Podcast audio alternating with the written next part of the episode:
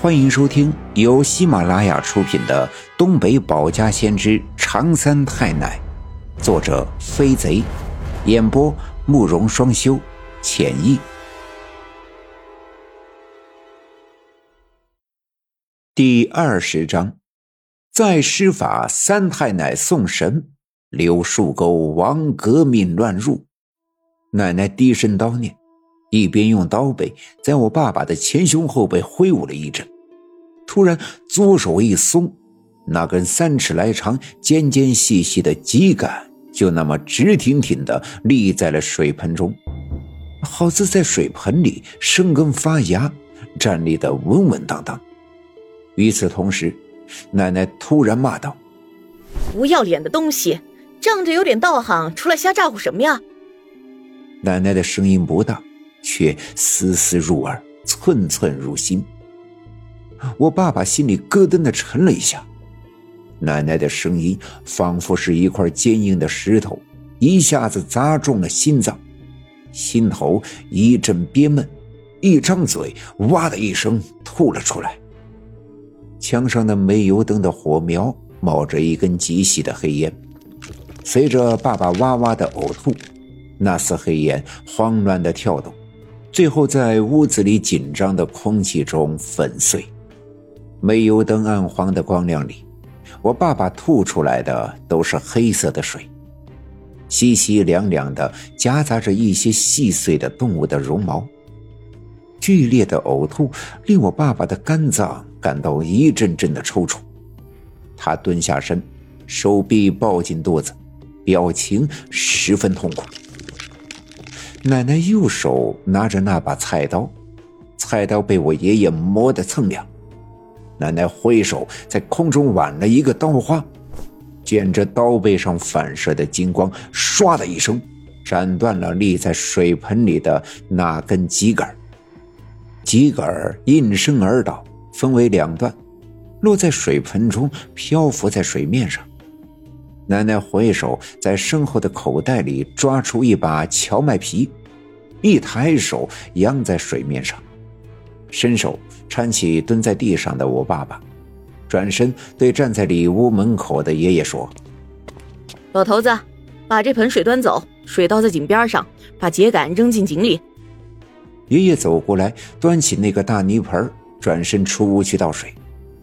我爸爸此刻只觉得头重脚轻。跟着奶奶回到屋子里躺下。话说我爷爷从小给地主放羊扛活，人勤快，体格又强壮。尽管现在已经奔六十了，但走起路来仍旧虎虎生风。平时田间地头扛个粮食、伐个树什么的，干起活来，我爸爸都不是对手。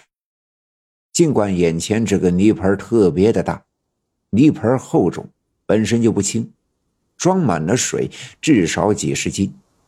我爷爷端起来，却好似端了一个轻薄的空盆，几步就来到了院子里，靠近东面院墙里边的那口水井附近，轻轻的把泥盆放在地上，伸手在水盆捞起那两段秸秆，一扬手就把这两节秸秆扔进了水井。水井很深，秸秆又轻巧，没发出一丁点的声响。爷爷又弯下腰，端起泥盆，哗的一声，把水泼在水井边的土地上。水面上的荞麦皮也随着水花四处飞溅。我爷爷把泥盆放在地上，转身正要回屋，突然身后传来一阵悉悉嗦嗦的声音。停住脚步，回头看去。不看不要紧，就在水井边上，我爷爷用水泡洒过的地面上，那些荞麦皮变成一只灰色皮毛的老鼠四处乱窜，有的在地上不停地打滚，有的不住地蹦跳，有的飞快地向墙角窜去。老鼠吱吱地叫，豆粒大小的眼珠黝黑。粉红的小爪子蹬挠着地面上被水浸湿的泥土，发出沙沙的声响。那声音细碎，顺着我爷爷的耳膜钻进心脏。我爷爷瞬间感觉一阵阵的酥痒，难受极了。我爷爷不禁大怒，弯腰拾起一块石头，大声骂道：“臭不要脸的东西，在我的院子里还敢撒野！”声音未落，抬手把石头向那群老鼠扔了过去。石头砸在湿润的泥土上，强大的惯性使石块顶着泥土向前继续滑行。沿途的老鼠被撞得七零八落，屁滚尿流。最终，石头深深的陷入了泥土之中。那群老鼠惊慌失措，一转眼就逃匿的无影无踪。我爷爷又捡起几块石头，扔向几个掉队的老鼠，砸得他们人仰马翻，最终也钻进墙缝，不见了踪影。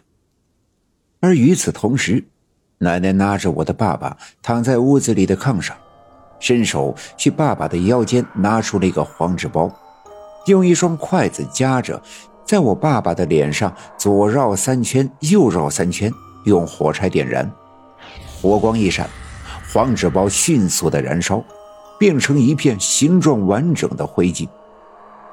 我奶奶用左手撩起我爸爸的上衣，右手轻轻的把那团纸灰放在我爸爸的胸口，把筷子放在一边，用手掌把那团纸灰捂住，口中低声的叨念了一阵，才慢慢的抬起手，那团灰纸已经不见。胸口上却泛起一片青紫。外面天光大亮，奶奶用毛巾擦了擦嘴，走到墙壁边上，吹灭了煤油灯。我爷爷走进屋子的时候，爸爸已经睡着，怒气未消的爷爷还在怒骂。奶奶示意爷爷小点声，别惊醒了我爸爸。村里的人们纷纷爬出地震棚。开始了又一天重复的生活。昨晚刘老七家发生的一切，人们并不知晓，所以我爸爸昨晚看到的那凶恶的一切，或许是幻觉，或许是真实，没人能够证实。不过到了中午的时候，村子里发生了一件奇怪的事：赵村长发现刘老七家的母驴新生的小驴驹不见了。据下队最能起早的陈寡妇说，天刚蒙蒙亮的时候，就看见一个人牵着一头小毛驴往西走了。看身影，好像是上队的王革命。陈寡妇住在下队的最西边，他们家的西面就是一片开阔的田地，那是刘家镇最肥沃的一片土地。陈寡妇长得俊俏。刚嫁过去没几年，就死了男人，留下一个三四岁的女孩与他相依为命。村里的一些半大小子，经常借着到田里干活为由，偷偷的来趴陈寡妇家的墙头，偷看陈寡妇舔着圆鼓鼓的胸脯在院子里干活。前年，陈寡妇在山里挖到了几株山枣树，种在西面的墙外。山枣树生命力强，种上就成活，成活就开始串根。第二年，就在他们家西墙外长了郁郁葱葱的一片山枣树，长满了枣刺，这样那些半大小子就没法再往墙头上偷窥。陈寡妇说：“王革命牵着毛驴，往西走进了那片田地。”边走，那毛驴边低头啃食着田里收割庄稼后留下的茬子，而田地的最西面，就是人们传说中的邪门的乱葬岗——柳树沟。本集已经播讲完毕，感谢您的收听。欲知后事如何，且听下回分解。